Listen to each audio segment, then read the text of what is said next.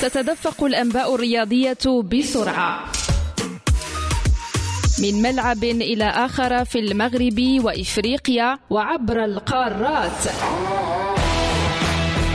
آخر أخبار اللاعبين والأندية والمنتخبات وسائر الرياضات. في موعدكم اليومي مختصرات رياضية على ريم راديو.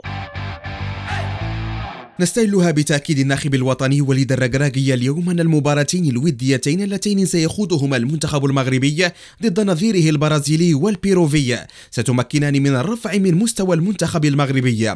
وقال الناخب الوطني خلال ندوة صحفية بمركب محمد السادس لكرة القدم بالمعمورة للكشف عن اللائحة النهائية التي ستخوض المباراتين الوديتين يوم الخامس والعشرين والثامن والعشرين من مارس الجاري. إن هاتين المباراتين ستكونان من المستوى العالي وذلك لمواصلة المنحة التصاعدي خاصة بعد كأس العالم.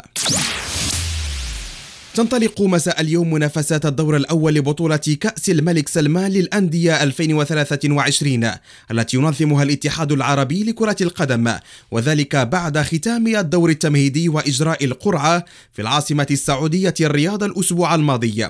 ويقام الدور الأول بمشاركة 24 فريقا يخوض كل منهم مباراتين ذهابا وإيابا على مدار شهر مارس الحالي وأبريل المقبل بحثا عن البطاقات الستة للعبور إلى الدور الدور الثاني التي ستقام منافسته في يوليوز القادم بمدن الطائف وأبها والباحة بالمملكة العربية السعودية.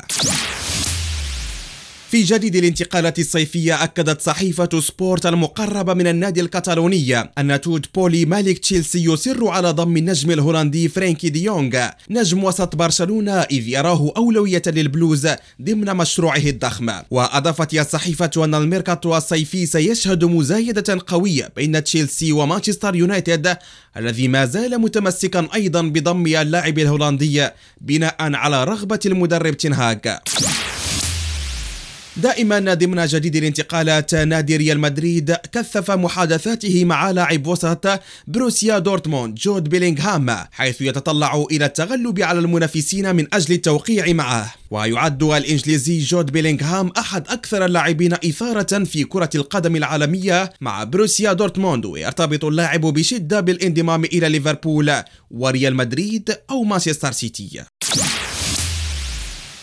نختم بعالم الكرة الصفراء حيث رفع الروسي دانيال ميدفيديف رصيده من الانتصارات المتتالية إلى 16 انتصارا إثر تغلبه على البيلاروسي إيليا إيفاشكا بواقع 6-2 و6-3 و6-1 في الدور الثالث من دورة إنديانا ويلز للماسترز للألف نقطة في كرة المضرب.